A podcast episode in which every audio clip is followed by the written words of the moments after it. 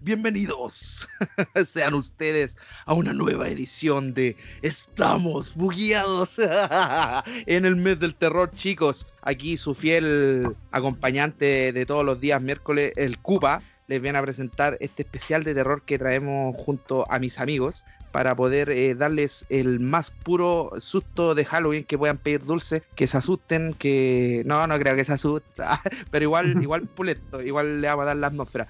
Por eso con ustedes quiero eh, presentarles a mi fiel colaborador, eh, editor de los podcasts, el Claudio. Buenas cabros, ¿cómo están? Estamos en otra edición más. ¡Qué felicidad! Ya, ya entramos todo en esta, como dijo el Cuba, en una atmósfera de terror. Se vienen muchas recomendaciones de terror y cositas que van a ir contando ahí los, los cabros y yo también. Así que también le doy el pase al máster aquí, al Jefferson. Hola, hola cabros, ¿cómo están? Chicos y chicas gamers, bienvenidos una vez más a Estamos Bugueados. Eh, esta semana, esta semana ha estado un poquito floja, un poquito floja en cuanto a noticias, pero aquí nosotros trabajamos para ustedes para traerles lo mejor y obviamente no olviden que esta es la segunda parte de Halloween. Vamos a tener un especial de Halloween muy macabro durante estos días hablándole de noticias, ya que ha estado igual pobre de noticias, como dijo Jeff, vamos a traerle clásicos, noticias sobre videojuegos y más que algún hay historia de terror mea creepy de algún videojuego que nos haya tocado. Eh, bueno, primero vamos a empezar con una noticia que dio vuelta a la comunidad, a mí y a Jeff, así más que la cresta, para decirle eh, que fue la llegada de un personaje muy peculiar a Super Smash Bros. Así es, ¿o no? Así mismito, así mismito como dice Cupa, porque al final mis encuestas de Twitter no sirvieron para nada. no sirvieron absolutamente para nada. Nosotros teníamos esa sospecha de que quizás pudieran que anunciaran a este personaje, pero pero al final lo descartamos, dijimos, no, no va a suceder, ¿cómo se te ocurre? O sea, eh, esto es imposible, esto es imposible, esto, esto solo ocurre en un mundo paralelo. Pero no, es oficial y acaba de confirmarse, bueno, ya se confirmó que Steve y Alex de Minecraft llegarán a Super Smash Bros. Conche su madre. Para mí una noticia que me voló la cabeza. Obviamente con, eh, con Jeff teníamos hablado de que queríamos, no sé, a Ryo Hayabusa, que podríamos ver a lo mejor colaboración de Microsoft en lo que se refiere a Dungai ya que habían comprado Bethesda, entonces como que estaba muy ahí. Pero como siempre nos hacen el medio ole en Nintendo y nos presenta a Steve de Minecraft con una presentación muy peculiar donde Mario sale despedido por los aires, choca en una pared y ahí mismo cuando choca en la pared se puede dar cuenta de que la pared está hecha como los ladrillos, el humo y todo. Entonces se encuentra con la sorpresa de que llega Steve a verlo y se come ahí un, jamoncito. claro, se pone a comer carne, algo que es súper característico del personaje. Y bueno, ah, hay que aceptarlo. Aquí es bienvenido, todos son bienvenidos, tenemos que ser neutrales. Y trae muchas curiosidades este personaje, porque aparte de ocupar a Steve y a Alex, también vas a poder ocupar las skins de, del zombie que se ve en el juego y de Enderman también. Pues eh, Sakurai eh, dio una fecha determinada donde iba a mostrar gameplay del personaje. No sé si lo vieron chiquillos, pero ya podemos conocer algunas de sus mecánicas de, combate del personaje Steve. ¿Vieron algunas por casualidad? Creo que el personaje va a estar va a estar listo dentro de este mes, creo, ¿no? El personaje va a salir eh, disponible el 13 de octubre, ¿ya? Para que no lo para que lo tengan presente. También van a salir unas skins, ahí yo les voy a hablar en detalle. Lo que más me pareció chistoso, Jeff, es que apareció la, la skin de personaje de Travis Touchdown, weón. Cállate, cállate. Ay,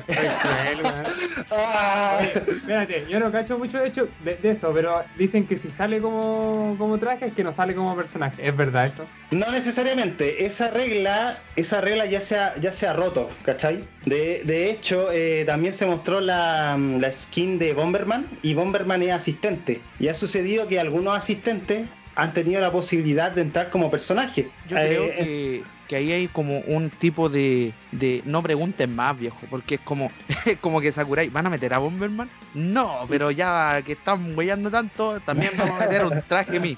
Entonces, puta, yo en lo personal creo que no van a entrar, ¿cachai? Aunque sean personajes más icónicos para nosotros que el mismo Steve. Pero recordemos que Steve, ya que nosotros somos, tenemos una edad donde eh, Minecraft no significó tanto para nosotros, hay que recordar de que a lo largo de, de este tiempo, la generación de los más o menos como de los chicos de 20 años ya lo consideran un juego de culto.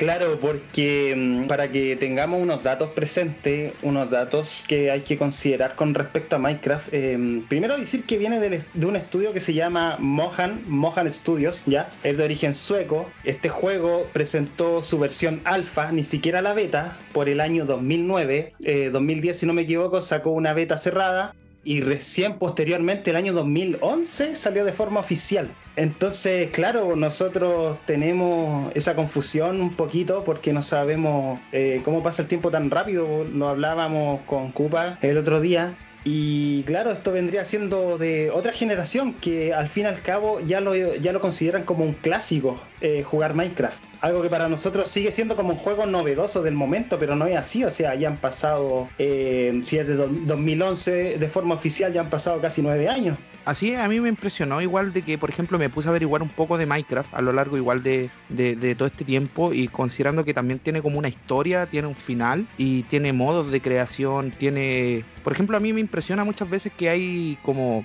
eh, gente que se pone a construir dimensiones, por decirte así, lugares son de verdad, por ejemplo, el Taj Mahal en, en Minecraft. Claro, es que las posibilidades, las posibilidades son infinitas con este juego. Si este juego es, es de construcción y, y, ha sido también la inspiración de muchos otros títulos que trataron de seguir la, la misma línea. Por lo personal, yo creo que igual pienso eh, darle una oportunidad a Minecraft a lo mejor comprándomelo en PC porque ahí está como su plataforma base, pero ya se venía viendo colaboraciones de Nintendo y, y Microsoft ahí un romance medio extraño que Sony está apartado de eso, así que igual, igual es posible de que veamos más inclusiones de personajes, por ejemplo, personajes, no sé, pues de Adungai, yo lo, igual lo veo posible dentro de, de esto, si ya vimos que gracias eh, a Microsoft pudimos ver la inclusión de Banjo Kazooie, ya que Jeff me dijo que con Banjo está pagado. Sí, totalmente. Si yo no, no me puedo quejar, weón, ya a esta altura. Para mí, Banjo fue, fue lo más lindo. Fue, para mí fue el personaje, uno de los personajes más imposibles que llegar a Super Smash Bros. Y claro, cuando llegó no me pilló, eh, no me pilló mi mejor momento porque yo venía de, de, un tema, de una lesión bastante fea que tuve, que tuve el año pasado.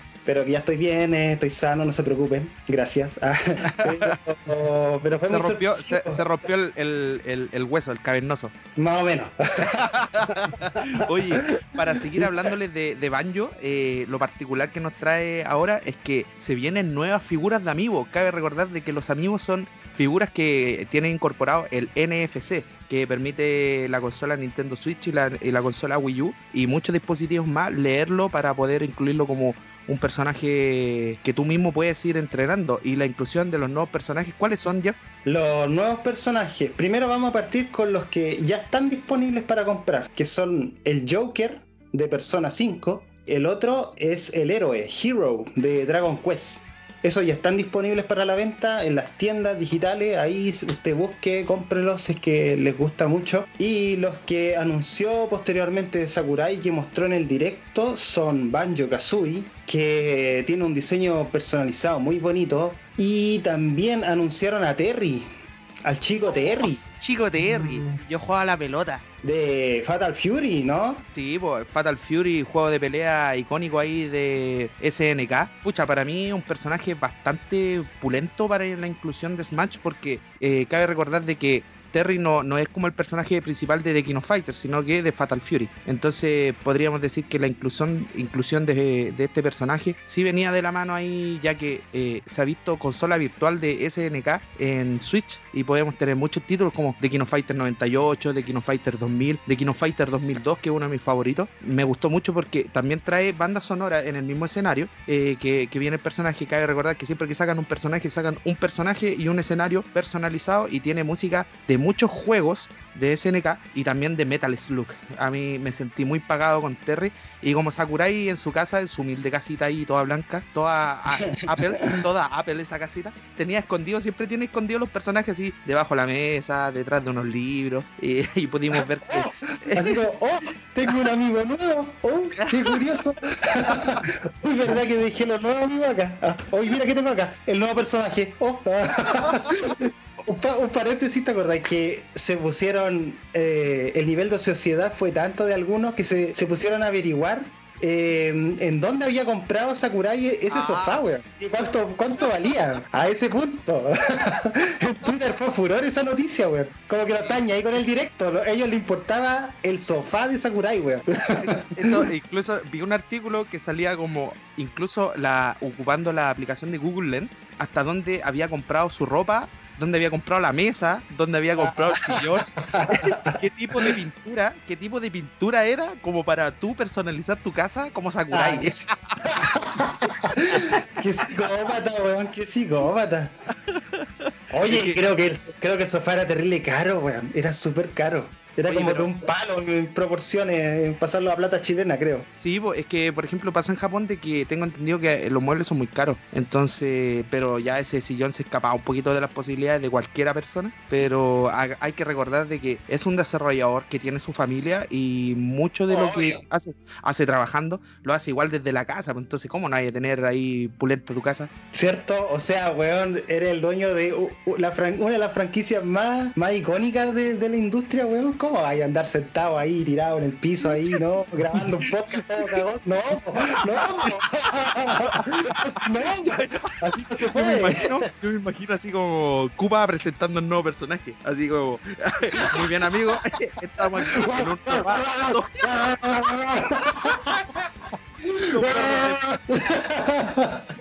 Oh, Oye, Oye, gritando así, pasando, pasando así el caballero, papa, lechuga. gasco, gasco, gasco. ah. Claro, pasando el Gabriel entre medio de la cámara así. y la música de fondo.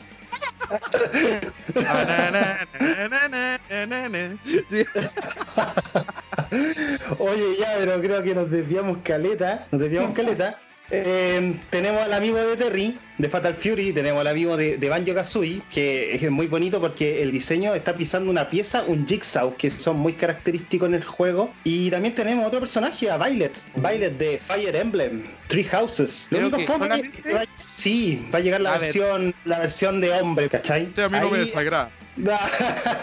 claro, porque soy macho, ah, pero en realidad yo quería la mina, Es que yo tengo, yo tengo una cuestión que, por ejemplo, los Fire Emblem nunca los juego de mina, porque va a sonar un poquito extraño, pero me gusta ponerme como en la piel del personaje. Y no hay que. eh, yo no juego Fire Emblem por, por la estrategia, ni cagando, es por las waifus. ¿Sabes qué? Yo, al contrario, yo juego Fire Emblem y me gusta elegir al personaje mujer, weón. ¿Cachai?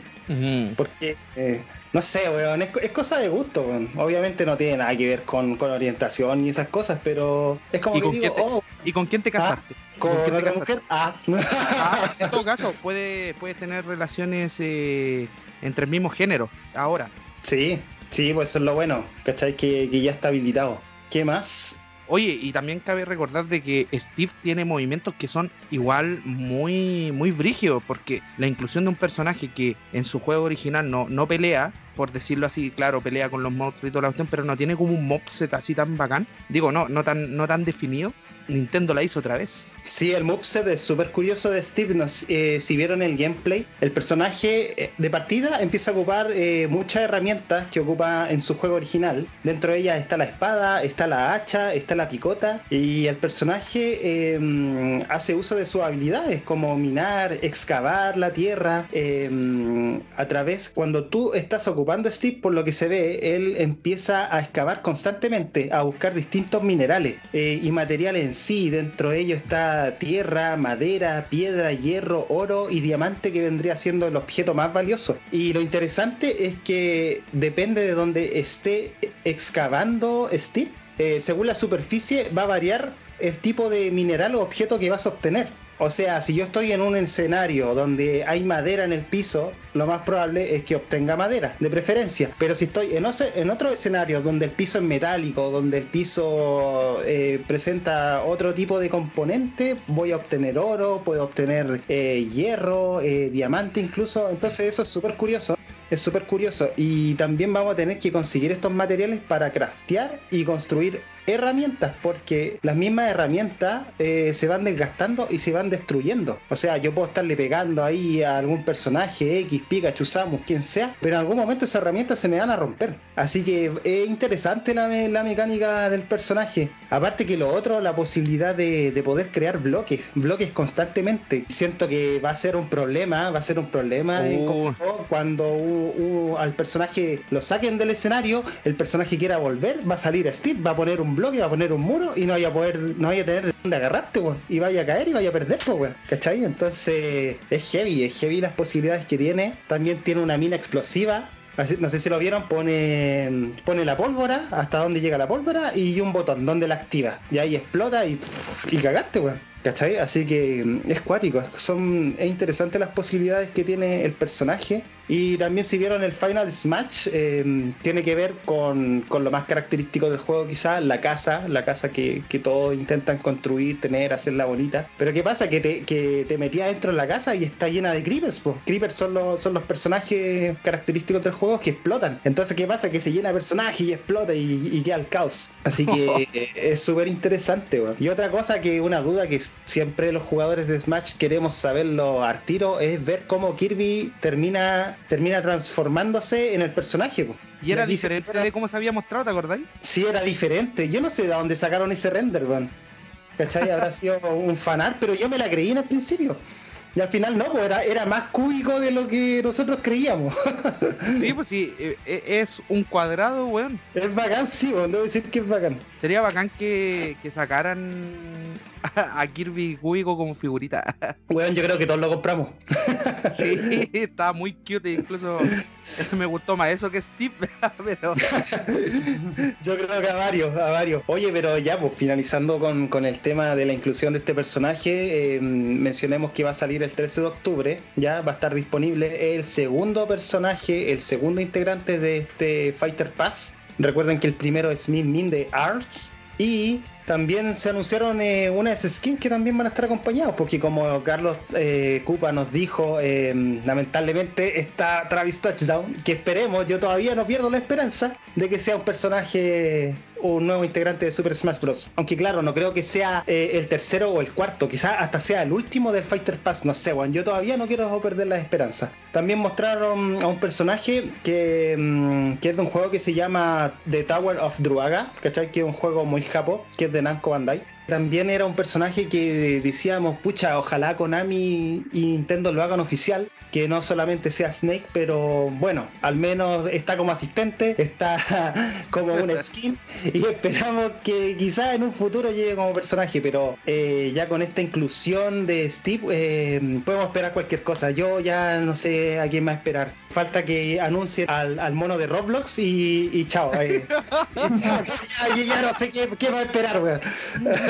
Pero y acuérdate, acuérdate en algún momento así, Barbie. Ah, Tony Hawk. no, no, no, no, no, por favor. Tony Hawk, weón. Oye, había, había leído un dato de. Yo dije, claro, eh, Mohan Studios, ya lo hicieron estos cabros, ya. Luego lo compró Microsoft. ¿Por cuánto lo habrá comprado Microsoft? si no me equivoco, si no me equivoco. No, weón. No, pero Creo una cagada respecto a lo que después el juego se volvió así. Ah, además que sí, además que sí, pero eh, lo adquirió Microsoft y creo que esta, este dato no, no sé si será totalmente certero o no, pero creo que invirtió la suma de 2.500 millones de dólares. Algo poco. Algo poco. Oye, estos weón, ¿de dónde sacan tanta plata, weón? No sé, weón, yo creo que próximamente te van a comprar a ti, van a comprar eh, Estamos bugueados y, vamos a tener que trabajar para Microsoft, weón. Bueno, en este podcast vamos a hablar solamente de juegos de Microsoft, allá que es la mejor ah. compañía. Terrible comprado así. Oye, para seguir el hilo de las cosas y que no nos perdamos ahí con, con la inclusión de Smash, hace poco descargué un juegazo que te habló acá en los capítulos pasados de Estamos bugueados. Es el caso de Genshin Impact Así es, hablamos de este juego en el State of Play y ya lo estamos jugando y como comentábamos dijimos que es cierto que tiene muchos elementos que mm, fueron inspiración en The Legend of Zelda, tanto de su portada visual como de su gameplay en general, pero llevando unas cuantas horas de juego em, debemos dejar claro que esto es un proyecto independiente y que goza de mucho contenido, o sea, no podemos llamarlo un clon de partida eh, porque es un RPG ya en tiempo real y que es una producción que se nota que se invirtieron muchas lucas y más encima tenemos la suerte de jugarlo de forma gratuita, qué mejor. Em, que por cierto, no olvidemos que está en todas las plataformas, inclusive en celulares. De hecho, yo lo juego desde un Motorola G7 Plus y el juego corre de forma decente y de vez en cuando tiene sus caídas de FPS para que se hagan una idea si es que lo quieren bajar o no. Lo juego en mi Huawei Mate 20 tengo que decir que anda espectacular, pero el juego también tiene opciones de rendimiento, que lo puede llevar a gráficos muy altos y cambiar los FPS de 30 a 60 FPS. Y bueno, ya si tienen un celular muy bacán, muy gamer y la cuestión, se van a dar cuenta que el juego puede andar muy bacán a los 60 FPS, se nota el cambio brígido, queda muy espectacular, pero por ejemplo mi celular se calienta ya un un poquitín harto con, los 60 FPS y la calidad muy alta. Así que lo recomendable yo creo que es jugarlo en medio, en ese tipo de gama de celulares. Ya si tienen celulares más potentes, pueden jugarlo a 60 FPS sin que se caliente. Yo creo que también hay que considerar eh, que ojalá tengan un buen internet al momento de descargar eh, este título, porque yo revisando eh, me ocupa, me está ocupando 6 GB de espacio el, juego es bastante enorme, ¿cachai? Y claro, es cierto, en, en, mi, en celu no luce como, como en un Play 4, no luce como en un PC, luce normal, no, no he querido modificar el tema de los FPS y esas cosas, ¿cachai? Luce estándar, pero ¿se puede jugar? Sí. No corriendo al máximo, pero es jugable de todas maneras. Igual yo estoy esperando que se confirme mm, prontamente la versión de Switch, ¿cachai? Que todavía no, no hay fecha. Y por último, eh, mencionar que este juego se lanzó el 27 de septiembre. Y hablando un poquito de Genshin Impact, em, el objetivo del juego es buscar a tu hermano o hermana, según el personaje que tú elijas, que, está perdido dentro del universo del juego por una entidad divina súper poderosa que tú no te explicáis por qué está ahí, qué, qué está pasando acá. Y al final también tienes que buscar los motivos de tu propia existencia dentro de este universo. Cabe destacar eh, su lado artístico, que es un apartado que a mí me gusta mucho mencionar, porque aquí en Genshin Impact em, se nota el trabajo elaborado de por medio. Como les dije en el podcast anterior, tiene un estilo manga anime, manga anime em, súper bien logrado. El doblaje es excepcional porque todos los personajes, incluso secundarios o que simplemente no tienen eh, mucha relevancia, tienen textos interesantes y están acompañados de su doblaje correspondiente. Un algo que a mí en lo personal me gustó mucho. Eh, sí, me, gustó harto eh, cómo el juego está muy bien manejado en ese sentido, weón. Y por ejemplo, yo dejé las voces en japonés y los subtítulos en español, me gusta más. Por otro lado, el juego, además de andar increíble y todo lo que me pareció curioso eh, que se parece mucho a The Legend of Zelda Breath of the Wild. Y estaban acusando por ahí, y que escuché por ahí que eh, el estudio Dilo, dilo, di su nombre. Di el nombre, dilo. De Nier Automata acusaron de que ah. habían copiado eh, cosas del juego, compadre, y que lo iban a. Le iban a. ¿Cómo se llama? A hacer una demanda legal, pues viejo, a ese toque. Ya, es que no sé, yo como te digo, em, le decía al Claudio antes de grabar, em, yo le comentaba que soy su ultra mega fan de The of Zelda. Eh, terminé el Breath of the Wild al que todas las cuestiones. ¿Cachai? Pero yo no ando diciendo, oye, ¿sabes qué? Esto es copia de esto, esto es copia de esto, copiaron esto. No, weón, ¿cachai? El juego tiene mucha inspiración y lo bacán es que ellos lo confirmaron. Dijeron, chicos, es cierto, es verdad, tenemos mucha inspiración en The Legend of Zelda. ¿Y eso qué tiene de malo? ¿cachai? Es genial, es genial que, que tú puedas decir que tienes inspiración por alguien más y puedas sacar un producto independiente y que obviamente va a tener sus propias características que lo van a diferenciar del resto. Esto no se trata simplemente de un clon, ¿cachai? Obviamente, es que ya no, no, no podí andar diciendo que tú copiaste esto, tú copiaste. Obviamente, a lo mejor sí hay inspiración, pero eh, en este minuto ya casi todo está creado, entonces lo que estamos viendo son combinaciones de nuevas cosas o de cosas antiguas que tienen que ver con cosas nuevas. Y eso nos va dando otra cosa, es como que hayan dicho que ellos inspiraron los juegos de mundo abierto, bueno, no, pasa nada, compadre. Si obviamente, no sé, pues si es una copia, el mono tendría eh, gorro verde, weón, ocuparía una espada y andaría abriendo cofres. No, eso claro, eso es una copia. ¿Cachai? Eso sí, claro, el personaje anda con un hada también, pero no todo es copia, no todo es, copia de esto, es copia de esto otro. Inspiración sí, pero copiar una cosa mimética, mimética, mimética, se daría cuenta al tiro. Eso, y de eso se trata. De hecho, si quieren ver copia, eh, yo creo que debieran ver así cuando estáis buscando juegos de celular, ahí sí que sale mucho spam de juegos que son copias 100%, sobre todo con Pokémon, ¿cachai? A veces no tienen ni siquiera el descaro de, cambiar la, el diseño de los personajes, nada, bueno, a veces copian modelos que los sacan de las versiones de 3DS, los sacan de Pokémon Go, weón, y lo hacen combatir y le ponen, no sé, super, super criatura Evolution, ¿no?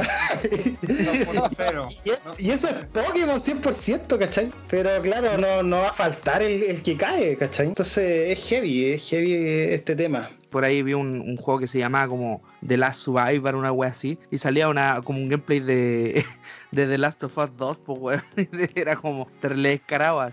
No, está muy descarado, weón, pero a mí en lo particular Genshin Impact eh, brilla por, por, lo que ha hecho. Si el juego es, bueno, el juego es hermoso, si tiene una inspiración en, en, Zelda, es claro, pero no una copia, porque yo he visto varios análisis del juego y me carga porque de los 10 o 15 que he visto, 14 dicen, en vez de criticar el juego, lo único que hacen es, es que mira, en esta parte se parece al Zelda. Es que en esta parte el Zelda, y es como, como compadre, ¿por qué no a hacer un análisis del juego en general sin solo basarte en, en, en el Zelda, ¿cachai?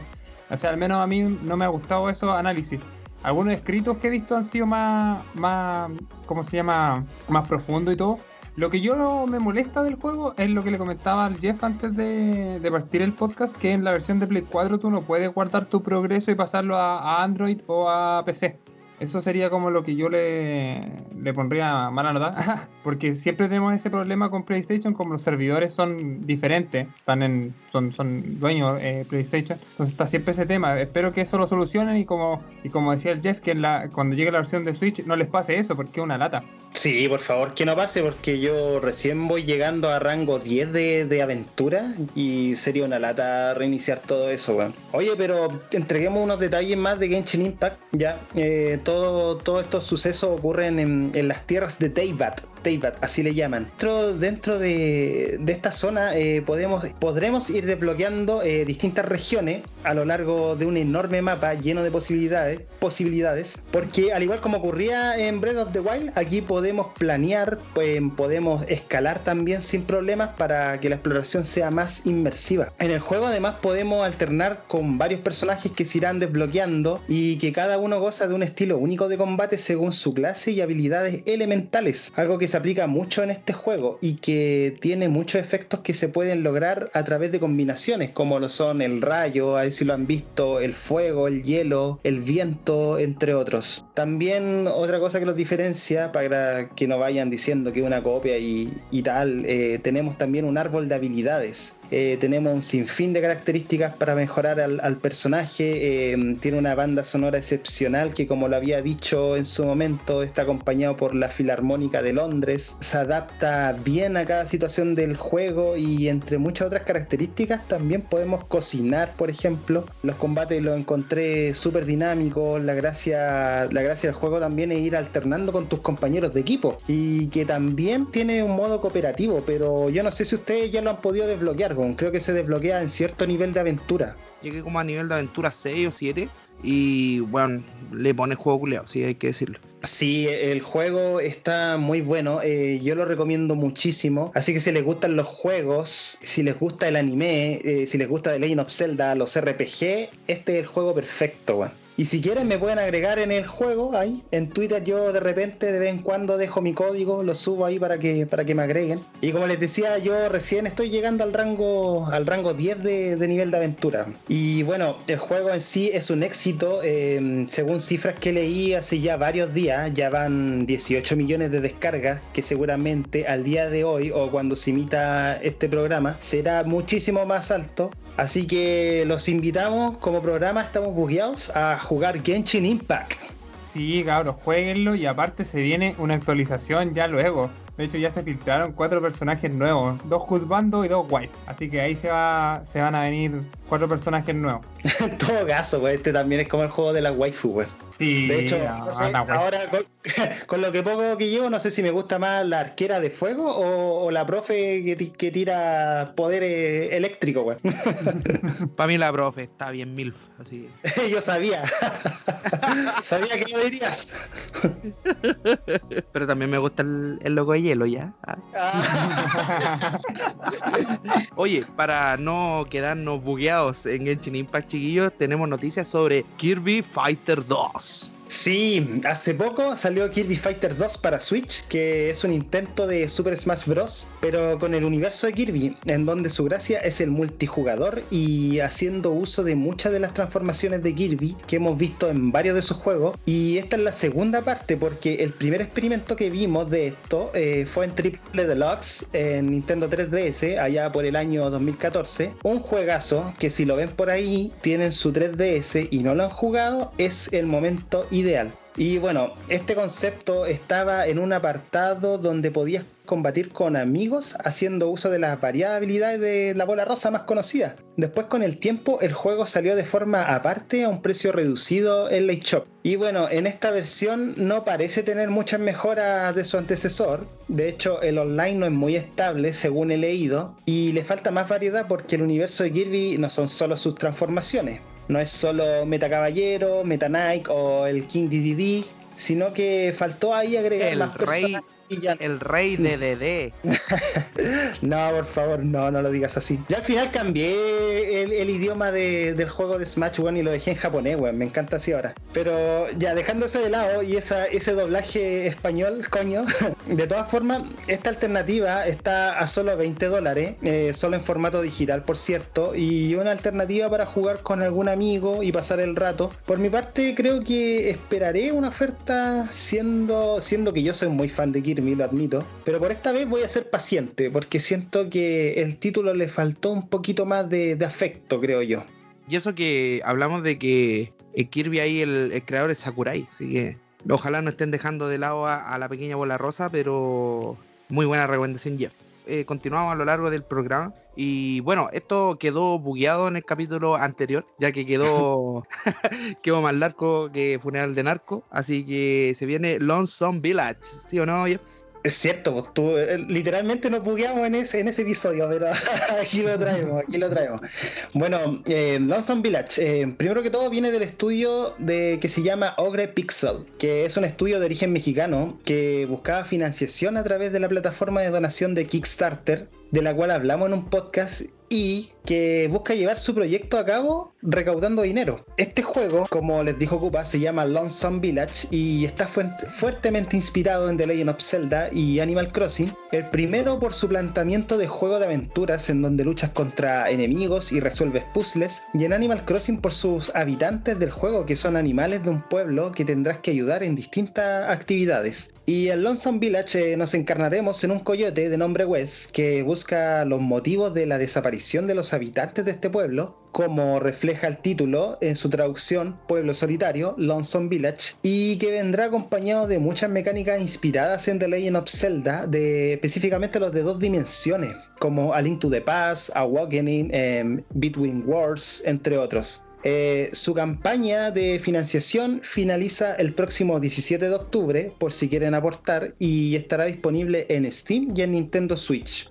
Y lo bueno, que, lo bueno es que hasta la fecha han logrado sin mucha dificultad recaudar una gran cantidad de dinero, ya confirmando sus versiones para Switch y Steam. Pero no solamente esto, sino que además han recaudado hasta la fecha la módica cantidad de 66 mil dólares con más de 2.000 patrocinadores. Y para que se hagan una idea, se necesitaba conseguir 20.000 dólares para llegar a Switch y PC solamente. Así que el resto eh, ha sido utilizado para desbloquear otras metas que tenían pensado ellos si es que sobrepasaban este monto. Y al final lo han triplicado, han superado la, la cantidad, una cantidad enorme. Y con ello podremos tener más cosas. Una de ellas es tener la banda sonora, que por cierto será grabada con los jugadores en vivo. Tendremos también la exploración de nuevas áreas para extender la vida útil del mismo y según tu cantidad de donación también podrás optar a mejores cosas aparte del juego, como la banda sonora, figuras coleccionables,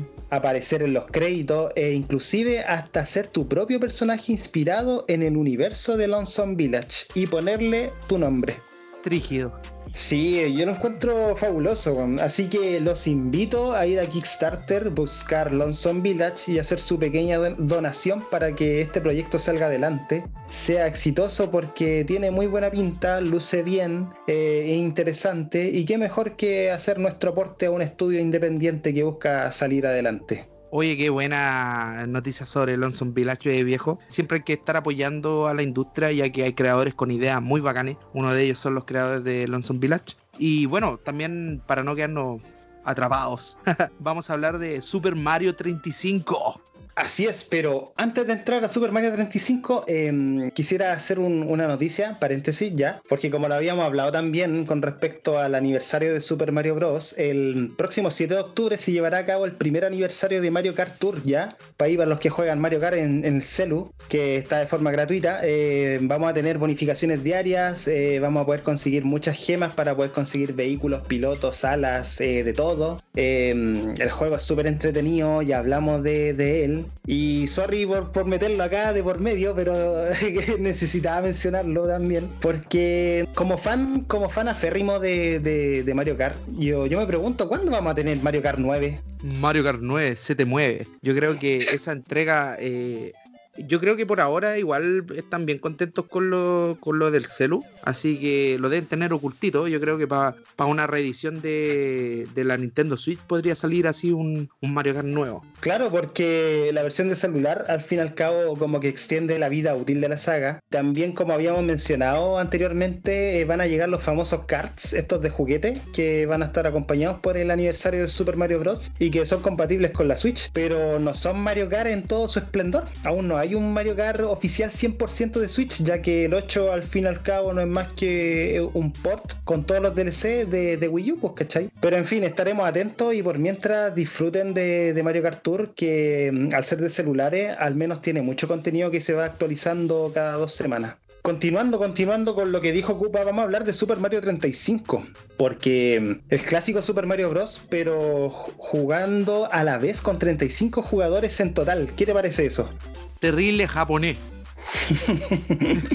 la verdad las cosas, porque eh, recordad de que para los japos es muy competitivo esta cuestión y, y, yo creo que es la primera vez que podemos ver como una versión oficial para Speedrunner, una cosa así. Mira, acá en Super Mario 35, ¿qué sucede? Que claro, estoy jugando yo con 35 jugadores en tiempo real, donde debemos, debo intentar vencer a la mayor cantidad de enemigos, conseguir todas las monedas posibles, porque estas serán nuestras herramientas para combatir contra los demás, ya que encima de nosotros tenemos un contador que se irá reduciendo de a poco y que si llega a cero perderemos automáticamente. Así que al vencer enemigos obtendremos tiempo adicional y las monedas al juntar 20, que es el número, podemos ir desbloqueando ítems que nos van a ir ayudando en la partida. Sea ahí que me convierta en Mario de Fuego o que encuentre el objeto Pound y mate a todos los enemigos, pero todo eso a tiempo real. Y en el menú general podremos ver nuestra estadística, un modo de entrenamiento para quienes tengan dificultad con algún nivel de Super Mario Bros. y también hay batallas especiales donde hay que cumplir ciertos requisitos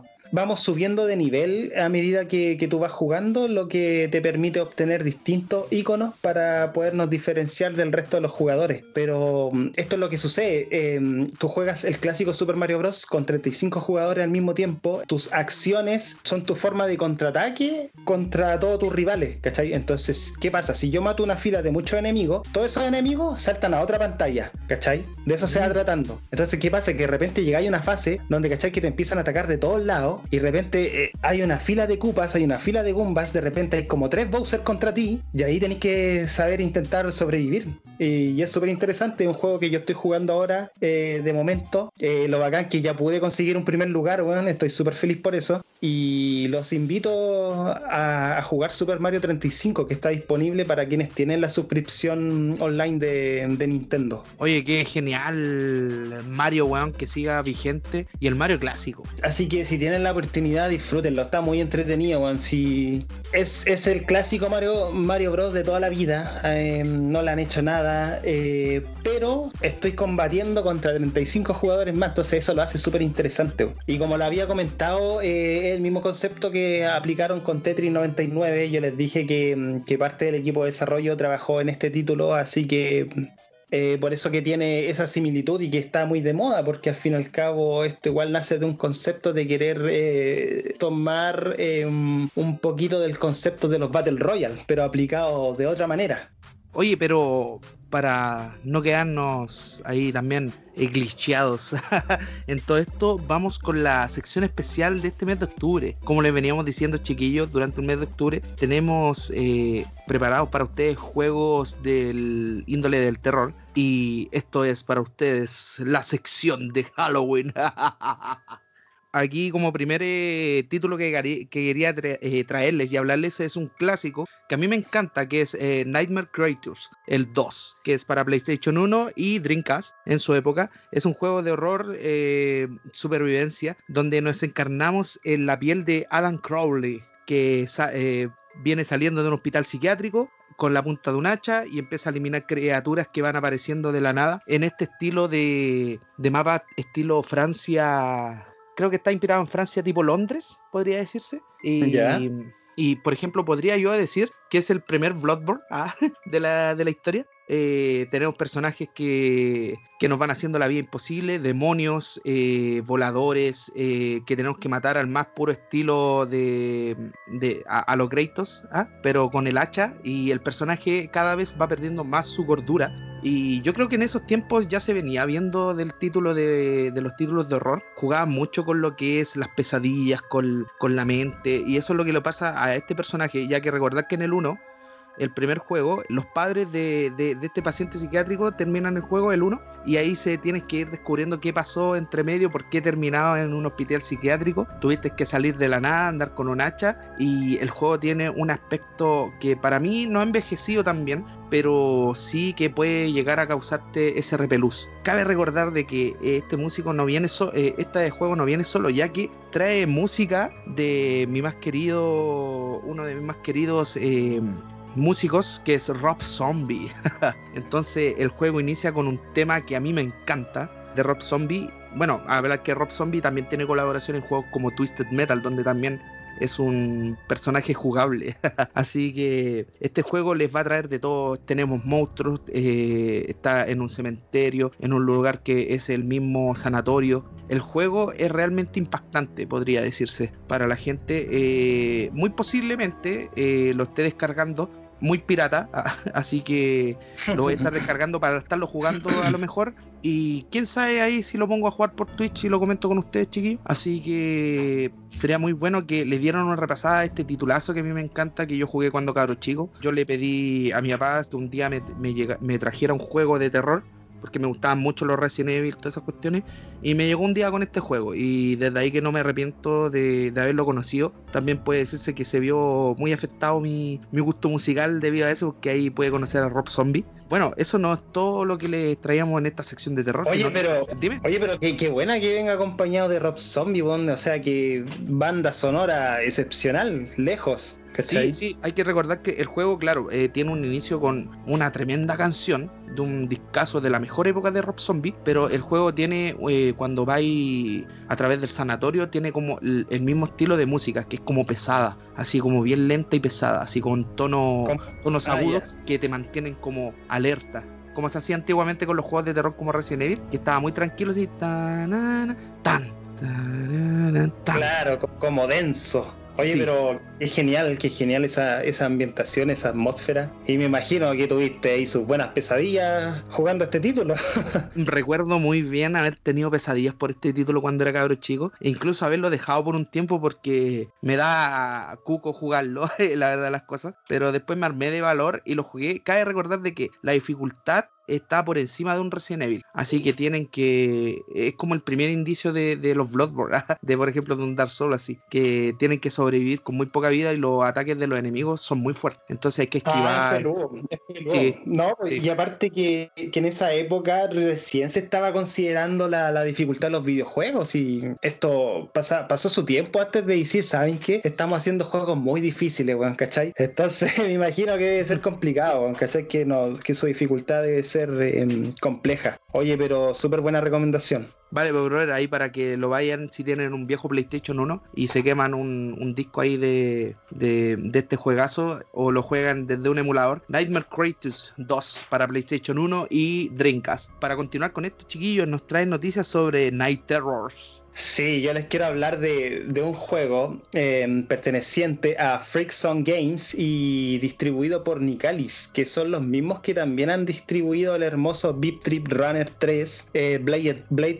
Strangers, entre otros títulos de renombre, y que salió el año 2017, justamente en octubre, para calzar con Halloween. Se juega de forma individual y tomas el papel de un caballero que va corriendo sin parar, en donde vas acabando con tu espada con muchos entes, espectros y criaturas del inframundo mundo en un juego de corte runner que se juega de forma muy sencilla, al menos en la versión de Switch solo ocupas dos botones, el L y el R. Con el L eh, podemos ir volando con el caballero, donde le salen unas alas enormes y que nos sirve para atacar a las criaturas voladoras. Y con el R damos el corte de espada para acabar con todos nuestros enemigos. Y este juego no tiene una trama de por medio, es un juego sumamente sencillo de jugar, pero muy difícil de dominar. Y iremos desbloqueando modos de juego a medida que cumplamos ciertas pruebas, como llegar a un nivel determinado de dificultad, sus gráficos son 100% de corte retro, estilo Nintendo, estilo Super Nintendo, y vamos obteniendo distintos power-ups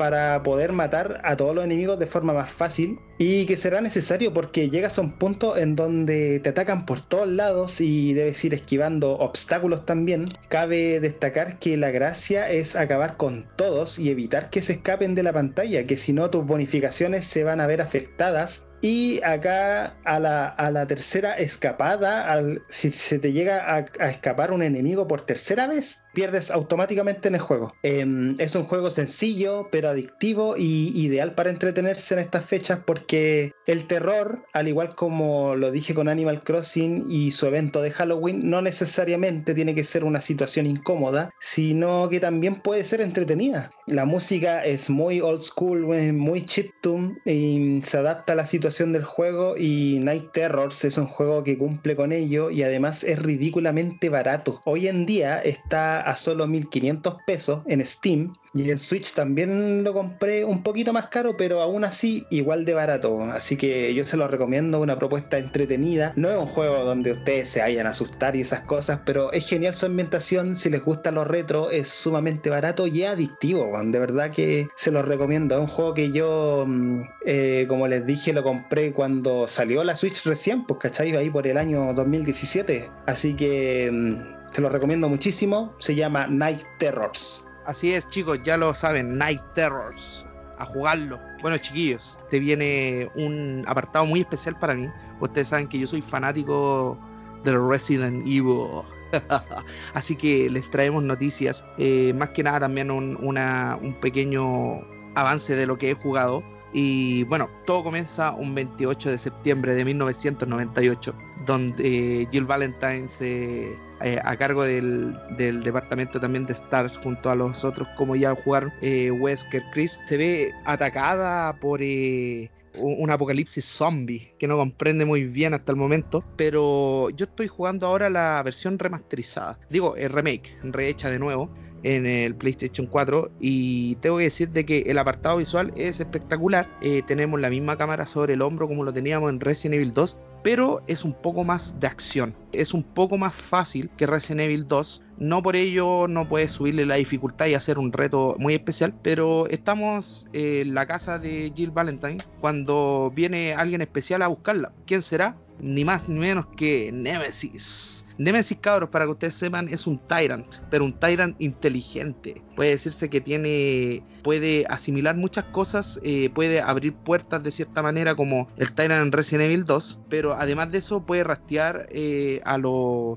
a los miembros de Stars, que esa es su, esa es su, esa es su misión, acabar con los restantes miembros de, del equipo Stars pero ya que estamos en la piel de Jill Valentine, esto no, no es muy difícil para ella, pero sí nos pone trabas cada cierto momento. Eh, Nemesis aparece en ciertas partes del juego. No es como el Mr. X, que Mr. X después de pasar cierto lado de la mansión te persigue a cada rato. Eh, no, Nemesis aparece en ciertos momentos, en tal escenario, nos hace la vida imposible, sí. Cabe recordar de que Nemesis eh, le iba bien en el colegio al correr, así que el one se pega los mensos piques cuando estáis, estáis jugando de repente y el one corre muy rápido, da tres pasos y te alcanza. Además de eso tiene... Cambiaron un poco las cosas del Resident Evil original al Resident Evil 3 Remake, que para mí algunas fueron fatales, pero otras quedaron bien. Opino que quedan bien. Por ejemplo, eh, las transformaciones de Nemesis o lo que se vendría viendo en el antiguo es que no pasa por su fase de gusanos que yo le decía, de como de látigos, sino que automáticamente se empieza a transformar en una bestia muy grande, eh, empieza a tener ese tipo de evolución.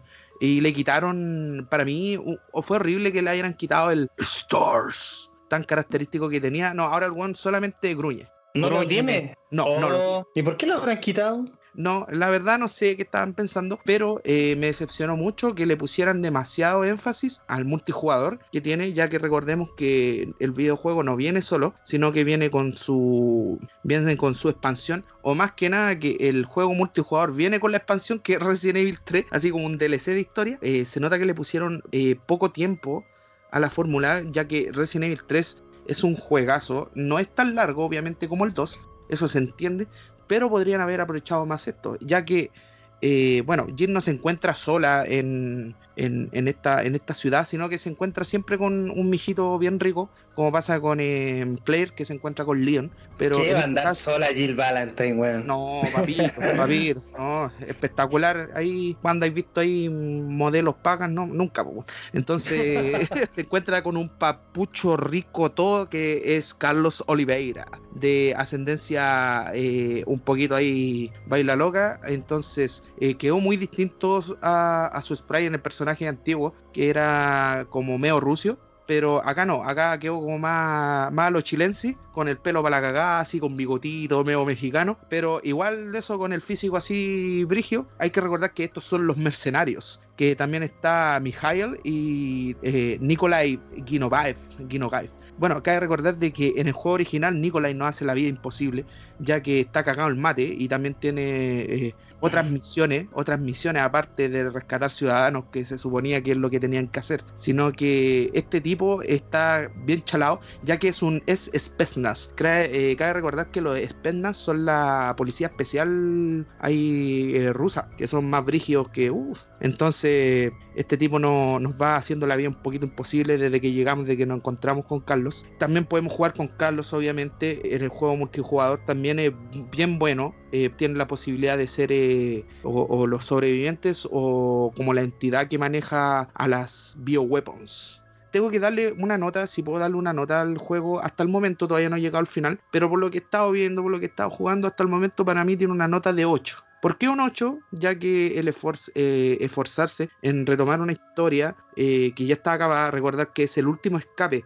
Resident Evil 3, todo iba a terminar con Resident Evil 3, porque aquí es donde se destruye la ciudad. Ya después empezaron a darle más caña y, inventar a- intentar haciendo más cuestiones, pero chiquillos, muy bien recomendado para que jueguen en esto. El juego está barato, va a estar de oferta por los días de Halloween en la tienda, en todos lados. Ya incluso se encuentra de oferta, lo pueden encontrar por ahí como los 29 dólares. Y también pueden encontrar el Bungle con el Resident Evil 2 y el Resident Evil 3 Remake para comprarlo más o menos por 40 dólares. Así que creo que los dejaré por ahí con Resident Evil 3. Y para hacerla bien cortita, cabros, se nos viene evento especial de Pokémon Go. Eh. tenemos más ánimo que con su historia a las 6 de la mañana. eh. No, es que no, yo no tengo nada en contra de Pokémon, si yo lo, lo jugué mucho, weón, pero mm, actualmente no me encuentro jugando Pokémon Go, ¿cachai? Son muchos juegos, son muchos juegos, pero aún así me tiene intrigado. ¿Qué, qué trae este, este famoso update de, de Halloween? Bueno, chiquillos, como siempre, Halloween nos trae más cosas. eh, nos trae la posibilidad de eh, enfrentarnos a Zapdos, a Moltres, también a Giratina durante este evento de Halloween, eh, ya que si no los pudieron conseguir, también en su forma variocolor, sino que Shiny también. También hay una investigación especial que va a ser eh, durante el mes de octubre. Y por ejemplo, para la gente que no pudo jugar la, la misión de Spirit Tomb, también va a estar disponible para poder adquirir este Pokémon que contiene 105, creo que 105, 110 almas en su interior. También del martes 6 de octubre eh, podemos encontrar a Pikachu con gorra de Trotamundos. También eh, vamos a ganar el doble de experiencia por atrapar Pokémon en la hora recomendada de 18 horas a 19 horas el día martes. Así que recuérdenlo bien, cabros, que siempre hay hora, hora destacada. El día martes 13 vamos a tener a Pikachu con la gorra original de Ash Ketchum. El día martes 20 de octubre tendremos a Chupet, que la Chupet. Tenemos a este- Puta. Oye, oye, un paréntesis por casualidad, en, en un evento así de Halloween, eh, ¿no sale con mayor frecuencia eh, Pokémon de tipo siniestro o tipo fantasma? Muy buena pregunta, desgraciado. Así es, pues cabros. Lo que pasa es que ahora vamos a tener eh, Pokémon de tipo fantasma, como dijo Jeff, con un spam muy alto.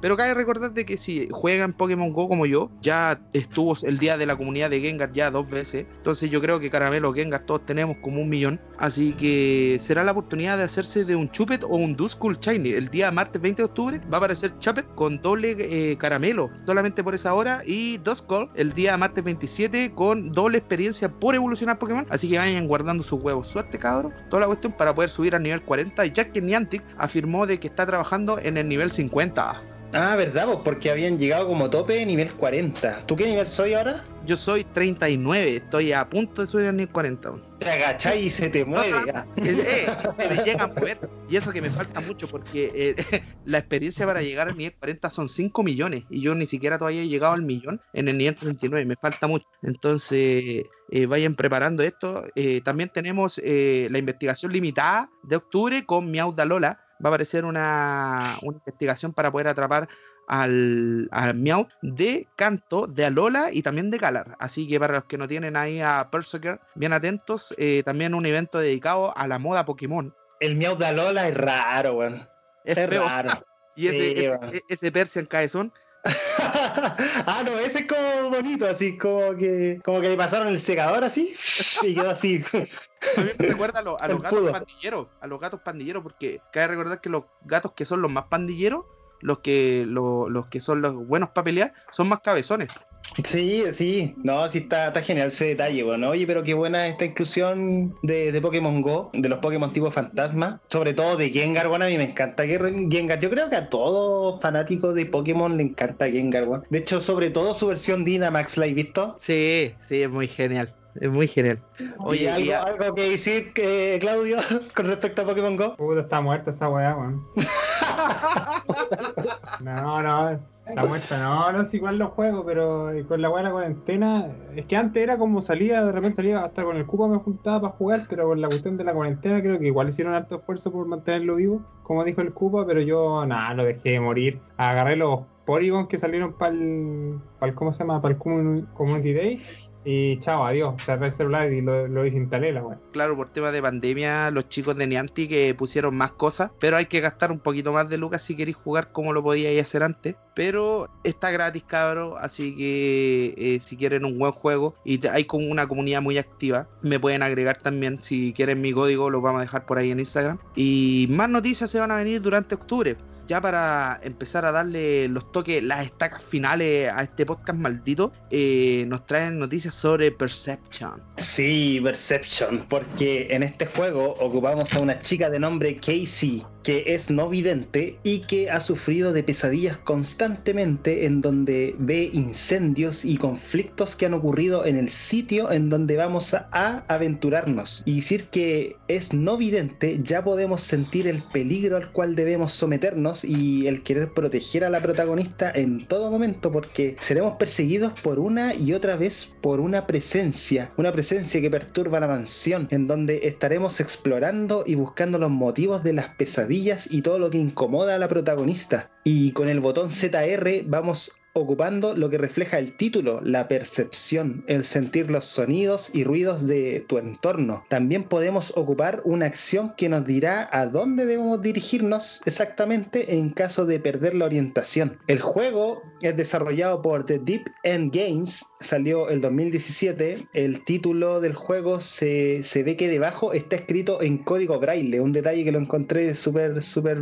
interesante. Y está disponible en varias plataformas, lo van a poder encontrar en Switch, en PlayStation 4, Xbox One y PC. Yo lo jugué y terminé hace un par de años, no es de mis favoritos la verdad, pero me gustó en su concepto. Es bueno, pero no sobresaliente. De todas formas, em, igual lo recomiendo por ser un indie, por este mes especial y por su planteamiento de juego. Em, vale alrededor de los 15 dólares aunque en Steam al revisar sale menos de 8 mil pesos, así que ahí tienen Perception, un título que pueden disfrutar ahí. Oye, qué buena, buena, me, encantan esos juegos que traen temas que no son muy recurrentes, sino que de la gente no vidente y ponernos sus zapatos, así que genial por ese detalle. Sí, es súper interesante porque claro, tú estás ahí en primera persona, no ves absolutamente nada, pero claro, tú tienes una habilidad que, que, se llama percepción. Entonces, ¿qué pasa? Que se ve el dimensionado del escenario al que estás recorriendo y te vas guiando según los sonidos, así que es súper interesante. No es un título que haya tenido unas notas muy sobresalientes, tampoco es algo nefasto y algo que tú digas, oye, esto es injugable, ¿cachai? Es un buen título para, para disfrutar si lo pillan a, buen precio. Oye, qué buena por, eh, por Perception. Eh, creo que ya vamos enterrando el último cadáver en este programa y creo que le, le toma el tiempo a Oxenfree. Así es, este es el último título con el que vamos a terminar este episodio, la segunda parte, y comencemos porque es un juego de corte thriller de, de los 80, en donde un grupo de amigos van en un ferry, eh, un ferry es una embarcación ya, y se dirigen a una isla, una isla en donde buscan pasarla bien, tomar todo lo que disfruta la adolescencia en general, pero terminan involucrados en una situación totalmente distinta, en donde ocurren sucesos paranormales. Bueno, estamos en el papel de Alex, ya la chica que está acompañada de su hermanastro Jonas y su amigo Ren, de nombre Ren. Y a través del diálogo vamos eligiendo lo que queremos que Alex responda frente a varias preguntas que vas teniendo y estaremos equipados de una radio que será un elemento fundamental en toda la historia tiene un hilo argumental súper interesante y muy absorbente porque aquí hay una infinidad de diálogos y todo con doblaje para sentir los sentimientos de cada integrante y lo que quieren reflejar cada uno. Eh, Oxenfree está desarrollado por Night School Studios con desarrolladores que estuvieron trabajando en Telltale Games, que si lo recuerdan lo habló Kupa en su momento, y también con eh, ex eh, trabajadores de Disney. Y por lo mismo recalco que tiene un hilo argumental súper atrapante, es un indie, pero con gente que ha estado en estudios de mayor renombre también. Quizás su único punto débil es que la versión de Switch le faltó optimizar un poco más los tiempos de carga, pero todo lo demás es muy destacable y lo hace único en su género. En Steam lo venden con banda sonora y todo, soundtrack, por menos de 7 mil pesos y en Switch está como a 10 dólares aproximadamente. Eh, les recomiendo mucho escuchar el soundtrack también, que está hecho por el compositor americano que se hace llamar SCNTFC. SCNTFC. Este compositor hace música electrónica ambiental que queda perfecta con la atmósfera de Oxenfree. Está disponible en todas las plataformas, aparte de las que les dije, e incluso está en celulares. Así que yo les recomiendo muchísimo si buscan una historia absorbente, un, hilo argumental que te atrape, un juego que tiene mucho diálogo. Eh, Oxenfree es un juego perfecto, de verdad que sí. Muy genial, cabros. Eh por eh, Oxenfree, así que si Jeff les dice que lo jueguen, jueguenlo. Así es, chicos, porque tratamos de recomendarles lo mejor, lo mejor de todo. Y no olvidemos también de que si tienen la posibilidad, jueguen Limbo, jueguen Inside, jueguen Little Myers, que también son titulazos que hemos mencionado en Estamos Bugueados. Así pues, chicos, ya vamos terminando este capítulo de Estamos Bugueados. Estamos agradecidos por todos los likes, eh, todas las interacciones que hemos tenido con ustedes. Eh, cabe recordar de que nuevo capítulo de Caiga Podcast se viene, se viene. Estamos aprendiendo algo de edición ahí para poder ayudar a Claudio a lo que es la edición y poder traerle lo que más le gusta de Caiga Podcast. Cabe recordar que nos pueden seguir en las redes sociales como eh, Twitter, Instagram también, como estamos bugueados, y comentarnos, comentarnos chillos sobre su juegazo, algo que quieran que nosotros hablemos, que juguemos. Eh, si quieren que nosotros juguemos juegos en, Twitch, por ejemplo, yo puedo hacerlo ahora. No juego muy pesado, obviamente no tengo la mensa máquina, pero sí puedo emular algunos juegos, o por ejemplo, estaba pensando en ahí Nightmare Creators eh, jugarlo. No se preocupen por Claudio, Claudio está vivo, no lo tenemos recluido eh. Claudio revive, entre los muertos. Ya pues Claudio. lo, tenemos muerto ahí. Eh, claro, ha, hablado menos que, que cura ahí en el, en el juzgado. Pero eh, lo que sí, se viene una edición especial de Claudio, hablando de un juegazo que a él le gusta mucho. Eso se viene, sorpresa, ¿sí o no, Claudio? Sorpresa. Sorpresa, sorpresa, pero es, un juego entre, entre es un juego ni es Silent Hill ni es Resident Evil, es un juego que está, que ha pasado a, ¿cómo decirlo? Es como de culto, porque ha pasado así como, mucha gente no lo conoce, y de hecho tiene dos nombres, así que ahí, ahí se los dejo. Si lo descubren, no, vagan. Así que si lo descubren ahí, se llevarán una gran sorpresa con Claudio que se viene. Se van preparando más capítulos para este octubre. Y bueno, chiquillos, ha sido un gusto. Recuerden no hacer rituales, no hacer Ouija por estos días. Eh, no entrar con una vela al baño y verse en el espejo porque les puede aparecer el Panama Jack. Y hasta ahí no va a llegar. Así que. cualquier cosa... el Cupa, una no. cuidado. También es decirles, chiquillos, que si les gusta el metal extremo y duro, aquí me voy a hacer una mención eh, para mi podcast que tengo con Gris, con el, con el Seba, como ustedes recuerdan, si es que hayan escuchado Caiga Podcast. Eh, ya se subió el segundo capítulo de Under the Black Light donde hablamos de música, bandas, eh, algo recomendable por si quieren escuchar algo. Y eso sería todo. Se despide el Cupa y los dejo despidiéndose con los demás integrantes de esta banda de zombies. Sí, cabros, ya aquí estamos finalizando un episodio más, un especial más para ustedes de Halloween. Claramente esto va a ir tomando forma, va a ir creciendo y cada vez vamos a ir eh, metiéndonos en la ambientación de todo este universo de Halloween. Eh, yo personalmente les recomiendo mucho, aprovechen el mes, el mes temático, tomen sus juegos clásicos, no importa del año que sean, los clásicos nunca mueren. Y los invitamos, los invitamos a, jugar todas estas experiencias clásicas de terror, juegos que tengan la ambientación, no necesariamente tienen que ser survival horror, no necesariamente como les decía, el terror tiene que ser una situación incómoda, también puede ser disfrutable, también te puede sacar risas, así que esperemos que esta segunda parte la hayan disfrutado mucho. Y yo me despido cordialmente y nos vemos en la tercera entrega, así que hasta la próxima.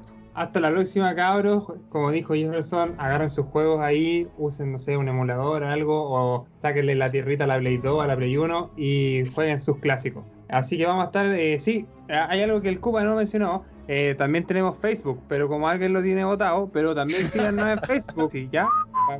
Para que me sigan eh, pegando guate acá con los, los cabros. vamos a finalizarlo que tengan un muy buen fin de semana de lo que se viene. Esto se sube los días miércoles, así que suerte el jueves y se vienen más capítulos. ¡Hasta la próxima! No van a decir nada al final. Podríamos hacer eh, un zombie. Claro, podríamos hacer un zombie. oh, please. Esa weá como sea... se levantando, pues weón, esa weá no parece un zombie. o un zombie más agreso, así como. un weón pervertido. Eh. Ándate a la chucha entonces.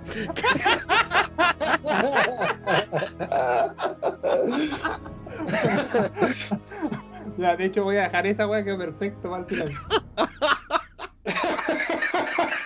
ah, ya lo tenemos, lo tenemos. Ya, me gusta. Por la chucha, güey.